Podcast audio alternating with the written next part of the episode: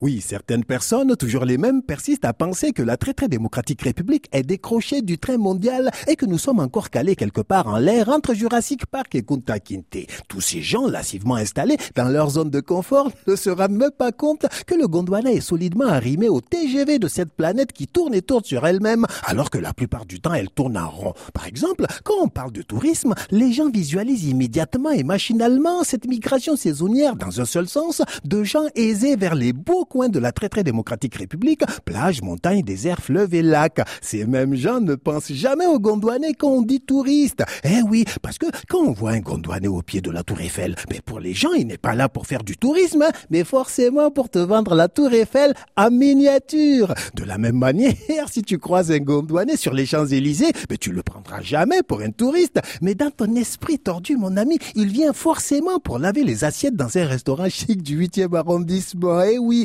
quand t'as un passeport gondouanais, mon ami, si t'arrives au guichet d'un aéroport Schengen et que le policier te demande la raison de ton voyage et la durée de ton séjour, même si tu as le visa en bonne et due forme, ne lui dis jamais que tu viens faire du tourisme et découvrir du pays. Hein. Ah ouais, c'est la plus mauvaise des réponses. Dis-lui tout ce que tu veux sauf ça. Le tourisme, ce n'est pas pour toi. T'as pas la tête de l'emploi. Et même au Gondwana, quand tu rencontres des Gondouanais au fin fond de la splendide nature gondouanaise dans un quart de transport, sur ces routes si pittoresques de l'intérieur du pays, au pied de majestueuses montagnes, dans la luxuriante végétation du Gondwana, ne te dis pas que c'est un quart de touriste. Hein? non, tous ces Gondwanais ne font pas du tourisme, mon ami. Ils vont où ils viennent de leur village. Quand un Gondwanais quitte la ville pour l'intérieur du pays, c'est pas pour faire du tourisme, hein. c'est pour un mariage, un baptême, un décès ou pour voir la famille au village. Dès que tu mets les pieds hors du Gondwana, mon ami, tu perds ton nom, ton prénom, ton identité,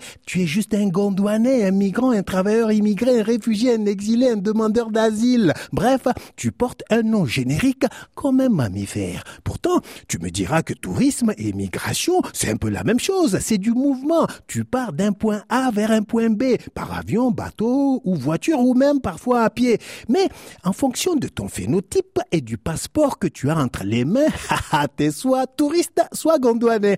Même si, comme le touriste, tu as ton visa, ton billet d'avion, aller-retour, ta réservation d'hôtel, un compte en banque bien garni. Eh ben, tu ne peux qu'être migrant, travailleur, immigré, réfugié, exilé, demandeur d'asile. Bon, allez, demain, on complique tout ça avec le tourisme médical.